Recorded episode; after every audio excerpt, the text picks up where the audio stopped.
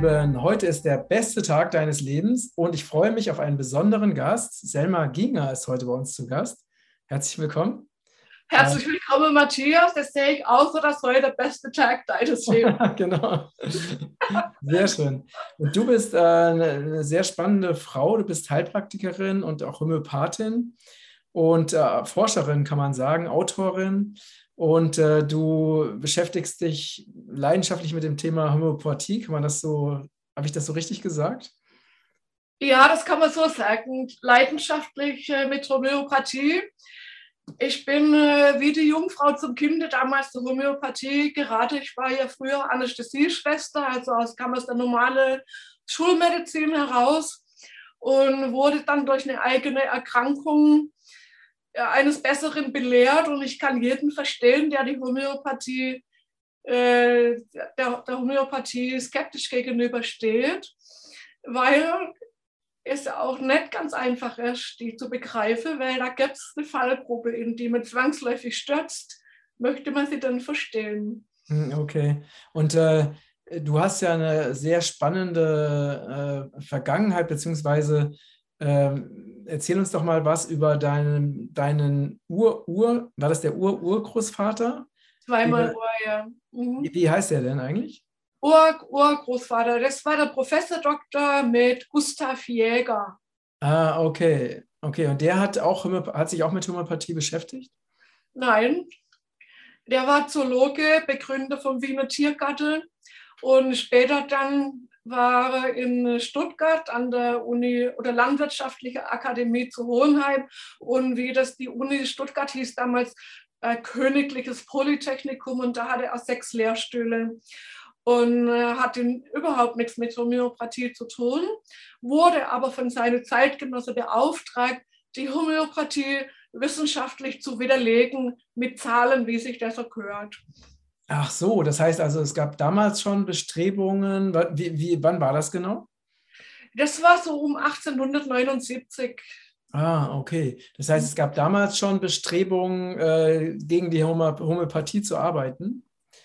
Also, ja, natürlich. Also die Homöopathie äh, war natürlich schon, hat man homöopathisch gearbeitet, aber man hat genauso viel gegen die Homöopathen gehabt wie, wie heute. Da hat sich ja nichts dran geändert.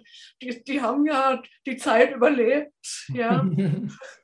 Und so wollte man damals halt diese uncoole Zunft mit ihren blöden Verdünnungen wollte man halt beseitigen, weil die äh, sah schon damals die Allopathie als große Bedrohung an und hat die mit ihrer Verdünnung, durch das, dass die die Verdünnungen nicht verstanden haben, als Scharlatanik gesehen. Und da haben sie halt den Jäger beauftragt, doch mal mit Zahlen nachzuweisen, dass die alle verrückt sind. Und der Jäger hat sich dann halt überlegt, wie kann der Jäger er. Ist dein, Jäger ist dein Ur, Ur, Urgroßvater, richtig? Ja, Ur-Urgroßvater, genau. Urgroßvater, okay. Genau.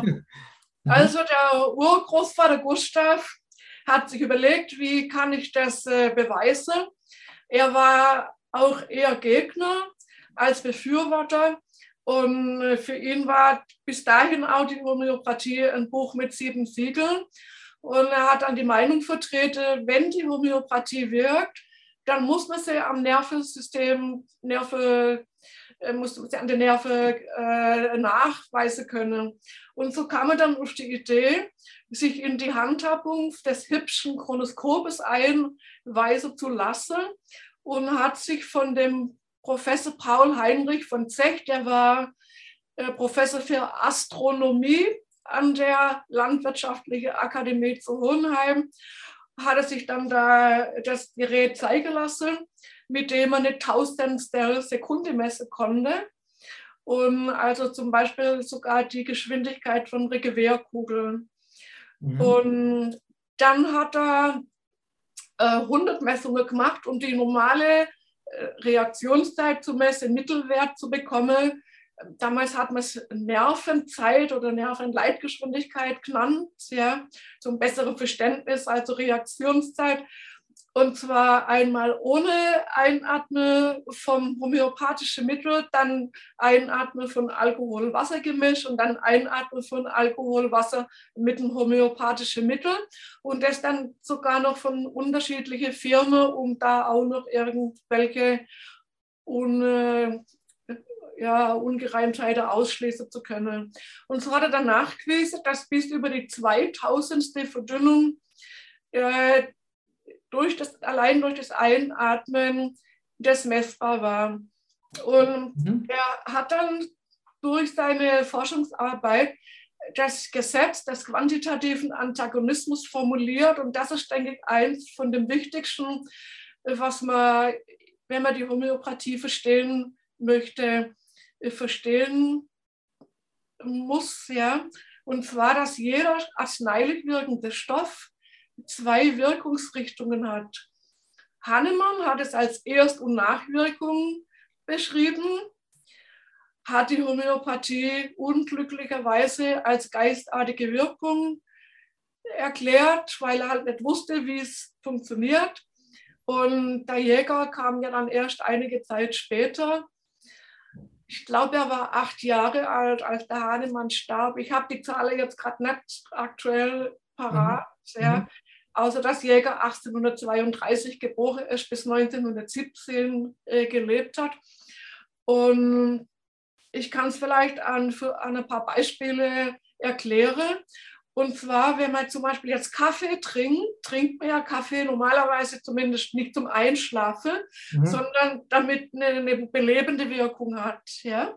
Und der Kaffee verstoffwechselt sich dann und irgendwann bleibt dieser homöopathische Rest übrig. Und der wirkt jetzt genau ins Gegenteil, nämlich müde machend. Mhm, mh. Also ich habe auf der einen Seite das Belebende und auf der anderen Seite dann beim Kaffee das Müdemachende. Oder viel Rhabarber macht Durchfall. Und auf der anderen Seite, wenn der Rhabarber sich dann zum homöopathischen Rest verstoffwechselt hat, ist so sicher wie es Amen in der Kirche die Verstopfung. Mhm. Und das wäre jetzt mal das Verdünnungsprinzip. Ich gebe es noch als Beispiel von Aspirin oder der Acetylsalicylsäure, das in verschiedene Medikamente drin ist. Das heißt, die wirkt blutverdünnend.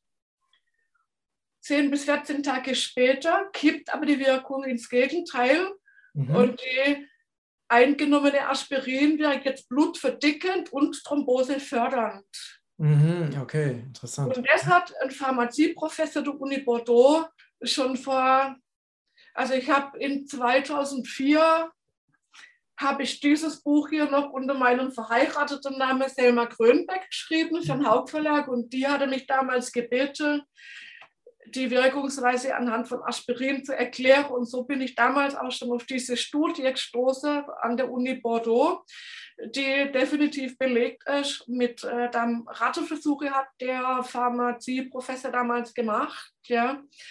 Und das heißt, deshalb ist Aspirin nicht so eine harmlose, ist so ein harmloses Medikament, wie viele denken. Mhm. Ja, und das gilt im Prinzip für alle blutverdünnende Mittel, dass wenn man sie stoppt, dass dann eine Zeit später das Gegenteil eintritt. ein bisschen wie bei, wie bei Nasentropfen, ne? Also die, also die Nasentropfen oder normale genau. Nasentropfen ja. führen zu einer Abschwellung der Schleimhäute. Genau, ganz aber genau. Aber dann, wenn das abgeklungen ja. ist, schwillt es noch stärker an. Ne? So ist es, genau. Ja, genau, genau, interessant. Mhm. Ja, genau. Und das heißt, das ist das einmal dieses Verdünnungsprinzip der Homöopathie. Und jetzt stürzen quasi die Leute in diese Falle rein.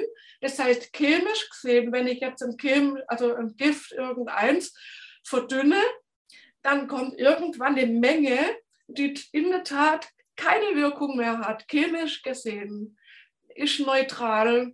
Das heißt, man kann die, die Substanz nicht mehr in der Lösung nachweisen, oder? Ja, das sind so diese, man kennt da überall dieses Wort Grenzwerte. Bis zu einem bestimmten Wert in der Luft, im Wasser, ist was nicht giftig wirkend. Ja? Aber wenn es über diesen Grenzwert rausgeht, hat man eine Giftwirkung. Mhm. Wird zumindest wenn, so gesagt. Ja, und äh, wenn ich zum Beispiel äh, jetzt das Beispiel mit, äh, nehmen wir mal die eine Seite wäre jetzt gefrorenes Wasser, also Eis. Man macht das jetzt immer wärmer, wärmer, wärmer, wärmer. Und dann hat man irgendwann eine Temperatur, die exakt so warm ist wie die eigene Hand. Mhm. Dann kann der Mensch nicht sagen, ob das jetzt kalt oder warm ist. Es ist, oh. in, Es ist indifferent. Okay, okay. Ja? Und jetzt wieder zurück zu, der, zu den Mitteln, ist natürlich für den normal, normal denkenden Mensch verständlich, dass er denkt, ja gut, wenn ich jetzt eine Menge habe, wo es nicht mehr wirkt, wie soll das dann jetzt gehen, dass es wieder wirkt, wenn ich es noch weiter verdünne? Warum mhm. soll da dann wieder was passieren? Und das ist aber die, da wechselt quasi die chemische Seite, chemische Seite zur kinetischen Seite. Das heißt, jeder Stoff hat eine spezifische Bewegung. Und die ähm, ist dann quasi wie bei dem Wasser. Man macht das, das wäre jetzt so, wie wenn man sagen würde, das Wasser kann man nicht heißer machen. Wenn es neutral ist, ist fertig. Mhm. Ja?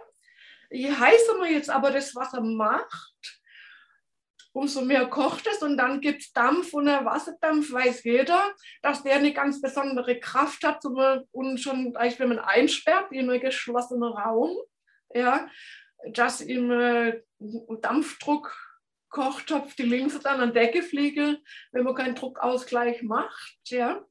Ist mir mal passiert, deshalb weiß ich das. Ist mal einer explodiert. Mhm. Das heißt, wenn man sich jetzt vorstellt, der Körper ist ja permanent am Entgiften. Die Giftstoffe, die nicht ausgeschieden werden, werden irgendwo im Körper abgelagert. Jetzt hat jedes Gift auch noch Vorliebe zwischen männlich und weiblich. Das heißt nicht, jedes Gift wirkt bei Männern und Frauen gleich. Und es äh, setzt sich im Körper irgendwo halt, wo die, sich die Gifte speziell hinsetzen wollen, in Knochen, ins Gehirn, irgendwo. Und jetzt stellst du dir vor, du hast so eine, so wie so Kegel auf einer Kegelbahn. Die stehen alle so ganz dicht. Das wäre jetzt der Vergleich mit dem abgelagerten Gift. Ja? Die Kugel ist das homöopathische Mittel. Die Kugel kann nur treffen, wenn die Kegel und die Kugel in einer molekularen Ähnlichkeitsbeziehung stehen. Mhm, mh. Ja? Die Geschwindigkeit der Kugel ist quasi die Potenz Je mhm. höher die Potenz ist, das heißt, bei der Verdünnung distanziert man die Moleküle immer mehr und mehr. Und je weiter die auseinander sind, umso schneller flitzen die hin und her, weil die mhm. immer eine Allgegenwärtigkeit herstellen möchten. Ja, und das heißt, je höher verdünnt ein Mittel ist, umso größer ist die molekulare äh, Bewegung.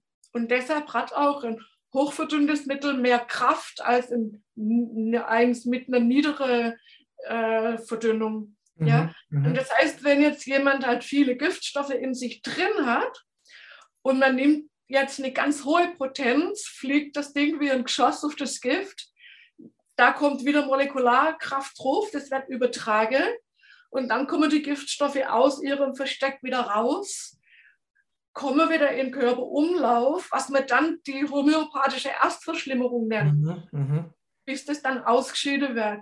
Mhm. Und dann kann man vorher im Prinzip nie wissen, als Homöopath, gibt es eine Erstverschlimmerung, gibt es keine.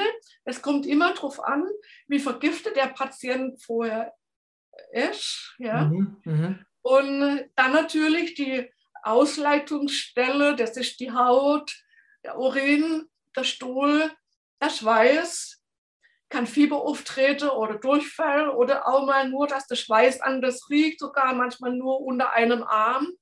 Ja. Und da dürfen die Leute nicht eingreifen.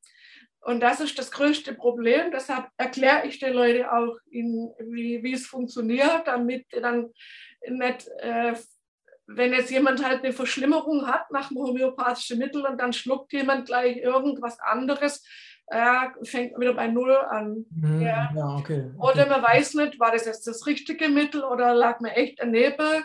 Und deshalb ist es schon sehr wichtig, dass der Patient versteht, was da vor sich geht. Ja. Genau. Und ähm, also die, diese Konfrontation ne, oder dass, dass eben die, die Schulmedizin ja versucht, die äh, Homöopathie eben, in, also wenn es gut läuft, schlecht zu machen und wenn es schlecht läuft, eher zu verbieten. Ne? Es sind ja auch schon viele Mittel verboten worden oder du hast gerade erzählt, dass dass es verboten wurde, dass eben ähm, Homöopathie, äh, kannst, vielleicht kannst du das nochmal kurz erklären, also was die Apotheken jetzt nicht mehr dürfen. Ja, also im, im Moment, das, das, äh, die haben ein Gesetz rausgebracht, das ist Apotheker verbietet, aus körpereigene Substanzen homöopathische Mittel herzustellen, worunter auch Haare zählen. Mhm. Und ich habe halt explizit äh, mich ja mit der ganzen Forschungsarbeit meines Urgroßvaters beschäftigt, der im Eigenduft vom Mensch den Selbstheilstoff gefunden hat. Das heißt, der Eigenduft wurde zumindest, äh, soweit ich es weiß, überhaupt noch nicht wissenschaftlich belegt, wie und wo, wo, der, wo der genau jetzt sein, sein Sitz hat, in der DNA oder ja. Also ich bin ja kein Biologe, ich kann da auch nichts dazu sagen. Ich äh, habe nur damals drei Original äh, Anthropine-Kügelchen im Pharmaziehistorischen Museum gefunden und konnte dann an eine Sorte die ausprobiere. Die Kügelchen waren über 100 Jahre alt. Mhm, und mhm. das war die Nummer 22 von damals 23 feststehende anthropine Sorten. Das heißt, Jäger hat den, äh, den Duft eigentlich, das muss ich vorweg sagen, wie, wie kommt man da drauf? Ja? Und zwar nach seinen Messungen bezüglich der Homöopathie, denke ich, hat er halt dieses Messgerät gehabt und hat wahrscheinlich gedacht, jetzt messe ich mal, was, was Kleidung, ob Kleidung aus Pflanzenfasern oder Kleidung aus Tierfasern, was die für eine Auswirkung haben auf das Nerve, mhm. auf die Nerve-Leitgeschwindigkeit. Ja. Und so kam er dann dazu, die Messungen mit Baumwolle zu machen, Messungen mit Wollkleidung zu machen. Und dann hat er einen Unterschied festgestellt, dass Wollkleidung belebend wirkt und Baumwolle eher eine lärmende Wirkung hatte, also eine verlangsamende Wirkung, mhm. weil Baumwolle ist eine Wasserfaser mhm. und Wasser und Fett haben zwei komplett konträre Eigenschaften. Wasser zieht schlechte Duftstoffe an, das heißt, eine Kleidung aus Baumwolle er zieht alle schlechte Düfte an, auch alle Giftstoffe, die über die Nacht über die Haut ausgeschieden werden, die dann wieder bei Wärme und Feuchtigkeit rauskommen. Das ist zum Beispiel auch bei der Maske ein großes Problem, wo keiner drüber redet, dass der Körper eben viele Giftstoffe ausscheidet, wo auch über die Haut, also nicht nur über die Atmung, sondern auch echt über die Haut. Und dass wenn halt dieses Teil wird kalt und wenn man es wieder anzieht, wird es wieder warm und feucht und dann kommen die da drin gespeicherten Giftstoffe wieder raus. Also bei, der Kleidung, bei der Bettmaterialien, bei der Maske, egal. Und jedenfalls hat er dann festgestellt, dass bei der Wolle, die eine Fettphase ist, das genau umgekehrt ist, dass diese, diese Wollfaser Giftstoffe äh, unschädlich machen kann und neutralisieren kann. Mhm. Ja. Okay, das und, heißt, du trägst keine Baumwolle? Nein. Ah, interessant, okay. Jeans, ja, das ist ein Kompromiss. Da mhm. bin ich aber gerade bei, äh, selber viel zu näher und so gucke, wo, wie und was. Also ich im Moment gerade auch ein Thema, mit dem ich mich auseinandersetze, mit dem selber mache ich habe jetzt gerade auch keine Wolljacke an, ja, also ich, das ist jetzt auch ein Kompromiss, aber meine meisten Jacken sind aus, aus Woll, Walk und oder Kaschmir oder Merino-Wolle. Mhm, mh. Schwarz ist die schlechteste Farbe. Ich habe jetzt, jetzt vorher angezogen, aber muss sagen, da dreht sich der Großvater schon wieder im Grab um, weil je dunkler die Farbe, umso schlechter ist es eigentlich von der Energie her für, für den Träger. Das hat der Großvater, dein Großvater auch geschrieben? Ja, da hat er sehr viel drüber geschrieben. Ja, der ist auch als Wollejäger in die Geschichte eingegangen mhm. und hat damals in England, also der war weltweit bekannt, weil vor allem in England und äh, New York, aber auch in Dubai. Also es gab weltweit Jägerläden, die die Jägerwäsche hergestellt haben aus reiner Wolle. Mhm. Ja. Es gibt auch heute noch Jäger in, äh, in äh, England, ja, das ist aber gerade wieder aufgekauft worden von jemand anderem, weil die haben halt den Pfad verlassen. eigentlich so, die dürfen das gar nicht. Also ich bin ganz nebenbei im Besitz von den Originalverträgen zwischen Jäger und dem damaligen Louis Tomerlin. Und der Name Jäger durfte nur, also ich war vertraglich festgelegt, nur verwendet werden für Kleidung aus reiner äh, Wolle. Hm, interessant. Okay, jetzt äh, mhm. lass uns nochmal noch, zurückgehen. Genau. Ähm, was hat denn jetzt der, was hat denn jetzt der, äh, der natürliche Duft eines Menschen, lass uns nochmal auf diesen natürlichen Duft eines Menschen eingehen. Ist der denn immer gleich? Also riechen Menschen eigentlich weitestgehend gleich ihr ganzes Leben lang? Also vielleicht noch den Satz fertig. In der getragenen Wolle hat er dann die Werte gegenüber der ungetragenen Wolle war so eine Differenz wie zwischen Wolle und Baumwolle. Mhm. Und daraus hat er geschlossen, es muss vom Körper selber was in die Wolle reingekommen sein, was die Werte so stark verbessert hatte, mhm. um das nochmal abzuschließen. Okay. Und der Eigenduft, jetzt auf deine Frage, wird ja bei der Befruchtung genetisch festgelegt. Und Jäger war davon überzeugt, da schreibt er auch drüber, dass der Eigenduft nicht nur anziehende und abstoßende Wirkung hat. Das heißt, später, in wen man sich verliebt, kann man ja nicht selber steuern, sondern man verliebt sich in jemanden, den kann man nicht bestellen im Katalog, sondern man muss den riechen können. Mhm. Wird ja über du, den du glaubst auch, dass also dass dieser, dieser ähm, dass Menschen sich verlieben, dass das eben maßgeblich mit dem Geruch zusammenhängt? Auf jeden Fall ausschließlich das völlig unromantisch, wie sich okay, die Biologie okay. ausgedacht hatte. Das okay. mittlerweile auch wissenschaftlich belegt. Das heißt, es ist also es ist nicht ja. entscheidend, wie die Person aussieht, sondern wie sie. Nein. Ja, jetzt komme ich zurück, weil Jäger sagte, dass eben dieser Duft auch formende Kräfte hat. Das heißt, du siehst so aus, wie du riechst oder riechst, riechst so, wie du aussiehst. Das heißt, dein Aussehen spielt schon eine Rolle, aber der wiederum ist auch mit dem Duft verheiratet. Mhm. Ja. Mhm. Ja? Das heißt, alle Ausdrücke, wie du aussiehst, deine Stimme, das heißt, der Duft macht die spezifischen Bewegungen aller Zellen im Körper. Mhm, mh. Nachher sieht man das dann später, wie jemand geht. Das heißt, jeder hat seinen individuellen Gang seine individuelle Schrift. Das heißt, die Zitterbewegungen, die in Innen sind, übertragen das nach außen. Mhm. Und die Stimme, also die Stimmbänder vibrieren auf eine eigene Weise, ja, so dass jemand auch eine einzigartige Stimme hat. Mhm. Und erst musst du dir vorstellen, ja, es ist auf der einen Seite der Duft immer gleich, aber auch wieder doch nicht weil es gibt immer noch parallel Jägers Affektduftlehre. Das mhm. heißt, in der heutigen Zeit hat sich die Frau Professor Dr. Bettina Pause damit beschäftigt, die im Prinzip auch Jäger verifiziert hat mit ihrer Arbeit, dass jedes Gefühl, jeder Gedanke produziert Duftstoffe, Bodenstoffe im Gehirn, die der Mensch über die ganze Haut auch ausgast.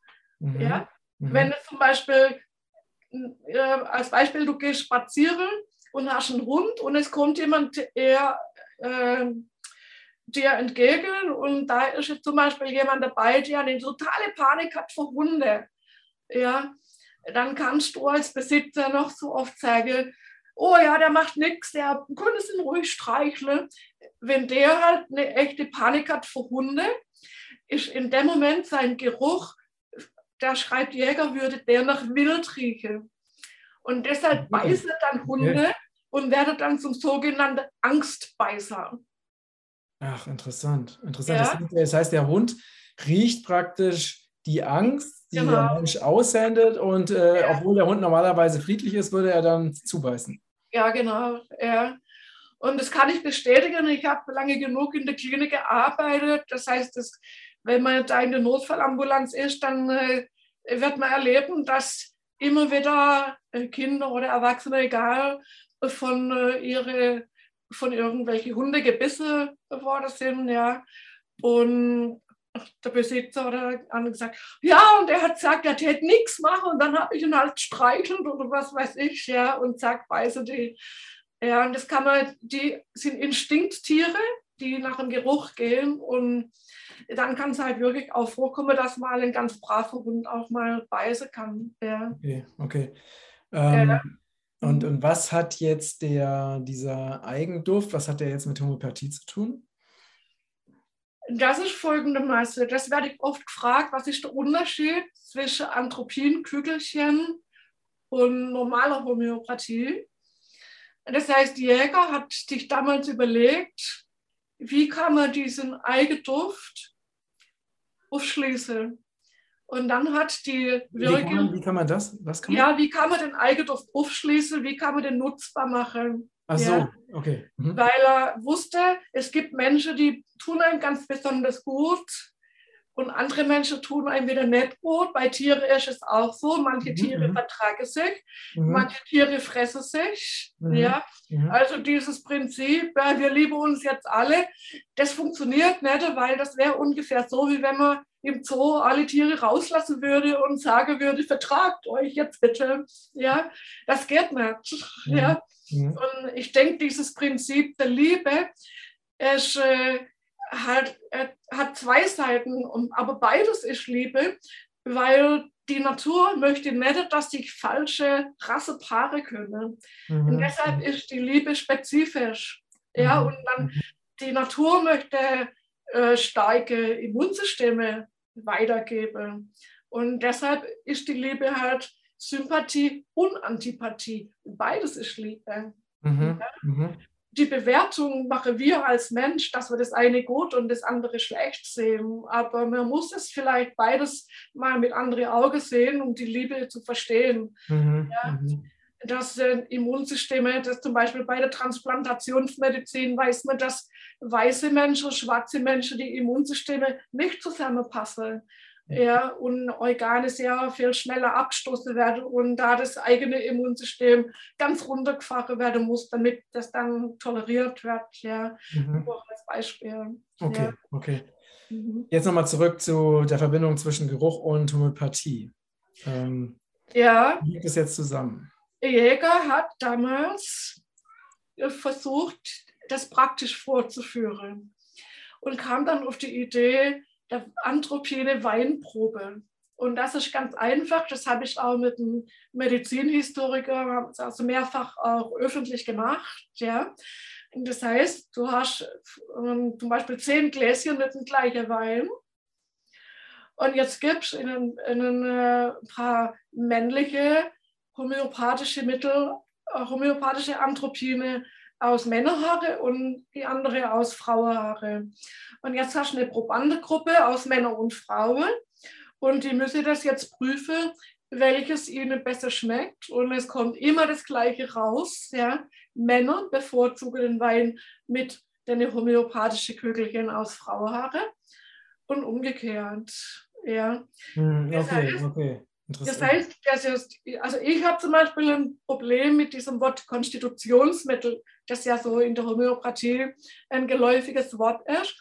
Für mich ist die Konstitution dein eigenes Wesen, dein eigener Duft und dein Anthropin. Das ist definitiv das Konstitutionsmittel. Mhm, mh. Ja, es ist jetzt durch irgendwelche Zu- und Umstände gerät ein Mensch aus seiner äh, aus seiner Mitte. Ich sage es mal so, Mitte, irgendwas passiert, dass dieser Mensch in einem anderen Zustand landet. Ja. Der Volksmund drückt es dann aus, der ist neben der Spur von der mhm. Rolle mhm. und so. Ja. Und damit ist jetzt quasi gemeint, in dem Moment kommt natürlich ein anderer Duft und eine andere Bewegung rein ins System. Mhm. Mhm. Ja. Und dann kann man gucken, okay, jetzt hat der plötzlich äh, die und die und die Symptome und die Symptome entsprechen jetzt zum Beispiel Staphysagria. Ja? Mhm. Okay, das, das heißt, dass wenn jetzt zum Beispiel jemand äh, ein, ein, aus dem Gleichgewicht kommt oder ein traumatisches Erlebnis erleidet, ja. dann verändert sich auch der Duft dieser Person. Genau, ja. Und der Teil, der quasi den eigenen Duft dann verändert, ja, das ist im Prinzip das homöopathische Mittel, wo ich das gezielt auch wieder rausbringen kann. Es würde jetzt auch mit dem Anthropin gehen, aber langsam, weil das ja in ganz tiefe Potenzen gegeben wird, immer nur so als Impuls, mhm. damit der Eigenduft, äh, die Selbstheilkraft im Prinzip, wie wenn man so einen Ball über einen Sportplatz kickt, gibt es halt immer so einen Kick drauf, um die eigene Schwingung quasi zu erhöhen. Und wenn die eigene kann man Schwingung. Auch, kann, man ja, das auch, ähm, ja. kann man das auch erreichen, indem man zum Beispiel seinen eigenen Urin trinkt? Na, äh, jein, ja, du hast natürlich im Urin auch die Duftstoffe drin, du hast auch mhm. die Giftstoffe drin. Mhm. Aber es ist natürlich jetzt keine elegante Lösung. Es ist, die Haare sind natürlich eher, äh, dass man keine Aversion dagegen hat. Ja. Und, äh, Jäger zum Beispiel, äh, also ich bin auch kein Freund von Eigenblutpotenzieren, mhm. weil man muss wissen, dass man beim Potenzieren von Blut auch Stoffe distanziert, die man eigentlich gar nicht distanzieren möchte. Und das heißt, da kommen dann öfters auch mal heftigere äh, Nebenwirkungen oder, oder äh, Wirkungen, sage ich jetzt mal einfach Wirkungen, weil das will man ja eigentlich gar nicht. Man will ja nur die eigene Kraft stärken. Ja, okay, das heißt, also, wenn man jetzt äh, also so, ein, mhm. so eine Substanz gewinnen würde, also ein homöopathisches Mittel gewinnen würde aus den Haaren, also mhm. mit der eigenen Signatur sozusagen, dann würde in dem Moment, wo die Person eben das Gleichgewicht verliert und sie würde wieder die Information, also ihre die Information aus der Zeit bekommen, wo sie eigentlich noch im Gleichgewicht war, dann würde ihr das helfen, wieder zu heilen oder wieder in die Mitte zu kommen, oder? Kann man das ja, so also kann, ich, der rote Faden, der sich jetzt durch meine Forschungsarbeit durchzieht, ich habe die ja viele Jahre erforscht, die Anthropine, ist wirklich diese Aussage, endlich weiß ich, was ich will. Mhm, mh. Endlich kann ich was umsetzen, was ich seither bloß dachte. Jetzt habe ich ein Hobby, ich habe mal drüber nachgedacht, aber jetzt habe ich es umsetzen können. Mhm. Oder ich habe meine Angst komplett verloren das und das und das. Ja. Also das kann man halt vorher auch nicht sagen, was passieren wird, weil jeder ja echt ein Individuum ist. Ja. Mhm, mhm. und äh, ich kann, kann nur sagen, die Beobachtung ist, bei der Embryonalentwicklung gibt es ja diese drei Keimblätter und dieses Keimblatt, aus dem quasi die Haut und die Haare entstehen, aus dem entsteht auch das Nervensystem. Mhm. Deshalb haben auch die Anthropine immer eine Superwirkung bei Ängste, alle Arten von Ängste gehabt. Ja. Mhm, okay. Und mhm. diese Anthropine, die äh, kann man jetzt ja auch erwerben, kann man die ja nicht, oder? Weil, oder? Nein, das ist ja das Problem, dass es dieses Gesetz gibt, dass man die nicht mehr, also die, selbst die Apotheker dürfen es nicht herstellen. Ich habe es im Rahmen meiner Forschungsarbeit viele Jahre lang gemacht, ja. Habe aber jetzt alternativ letztes Jahr äh, dieses Aura-Spray auf den Markt gebracht. Und mhm. das heißt, das ist jetzt halt nichts, was man einnimmt, ja, sondern halt nur in die Luft sprüht. Aber im Prinzip ist es das Äquivalent zu der Anthropine, aber halt als Raumspray, ja, was mhm. ja, aber man atmet ja ein und ich bin davon überzeugt, dass es oder habe auch genügend Rückmeldungen, äh, dass es eine sehr, sehr beruhigende, gut aktivierende Wirkung, je nachdem halt hat. Mhm. Und deshalb will ich ja auch im Kurs anbieten, um Leute dieses historische Rezept der Anthropienkühlchen beizubringen, wie man das aus seinen eigenen Haare selber herstellen kann, weil ich mhm. bin auch nicht in der Lage, viele zu machen, weil das sehr zeitaufwendig ist. Ach so, du müsstest dann für jede Person ein eigenes Auraspray machen, ne? Genau, das heißt, ja. das müsste jeder sich seine Anthropienkügelchen, äh, im Prinzip will ich, dass das jeder für sich selber herstellen kann. Äh, mhm, das okay, ist mein Ziel. Das genau. ist auch unabhängig von diesen, von diesen staatlichen äh, Regularien, ne? Also das, ja, genau. Was ja auch, Weil die Haare kann dann keiner abschneiden, ja, und ja. da ist man einfach autark. Das heißt, man muss sich kein Blut abnehmen, man muss kein mhm. ekliger Urin trinken, sondern die, diese Kügelchen haben ja auch eine lange Geschichte. Die wurde ja damals auch von meinem Urgroßvater sogar patentiert. Ja. Und äh, auch das, was ich selber jetzt halt auch mit erfahren habe. Ja. Also ich nehme jetzt meine eigene Anthropine. Mhm. Ich habe hergestellt, da war ich 46 Und jetzt werde ich im April 62. Mhm. Und äh, ja, nimmt die ständig immer mhm. mal wieder näher. Und äh, mir geht es damit sehr gut. Super. Ja. Sehr, sehr, sehr spannend. Gibt es etwas? gibt, es denn, gibt, es denn, etwas, äh, was du uns äh, zum Abschluss unseres Gesprächs oder was du unseren ja. Zuschauern und Zuhörern zum Abschluss unseres Gesprächs gerne mitgeben möchtest? Ja, ich möchte eine mitgeben, auf jeden Fall. Das wäre mir ein großes Anliegen. Äh, dieses Buch oder überhaupt meine Bücher Mhm. Es sind auf meiner Webseite im Webshop alle in digitaler Form zum Runterladen. Mhm. Mhm. Und in, ganz speziell dieses Buch wäre mir ein Anliegen, dass es wirklich jeder liest, weil mhm. er damit in die Kenntnis versetzt wird, was sein eigener Duft überhaupt für für, für eine Bedeutung hat. Und das wird aus dem Buch ganz klar daraus hervorgehen. Und da stehen auch diese ganze verrückte Zufälle drin, wie ich mhm. überhaupt die Anthropine gefunden habe, mhm. wie ich die Forschungsarbeit entdeckt habe. Und das zweite Buch, das ist das, aber ich empfehle das andere als erstes zu lesen, mhm. weil das ist auch so geschrieben, dass es ein Laie super gut verstehen kann und es unterhaltsam ist. Das heißt, äh, Wissenschaft humorvoll und leicht verständlich rübergebracht. Mhm. Ja. Sehr, sehr die meisten Leute lesen sie in einer Nacht durch, die können nicht aufhören. Ah ja, das ist toll. Mhm. So ähnlich wie bei deinem Buch. Ja. Danke. ja, doch. Also, aber gerade einfach durch diese Impfgeschichte, das ist eigentlich das, was ich noch sagen möchte, dass jemand vor, sollte es denn zu einer Zwangsimpfung kommen, ich, dann plädiere ich echt dafür, dass die Leute sich zuvor einige Haare abschneiden, um den Eigenduft wirklich zu retten, weil ich habe verschiedene Rückmeldungen, dass nach der Impfung der Geruch sich verändert hat, manchmal sogar ganz verschwunden ist der Eigengeruch, sich das Wesen verändert, die Leute plötzlich komplett anders werden.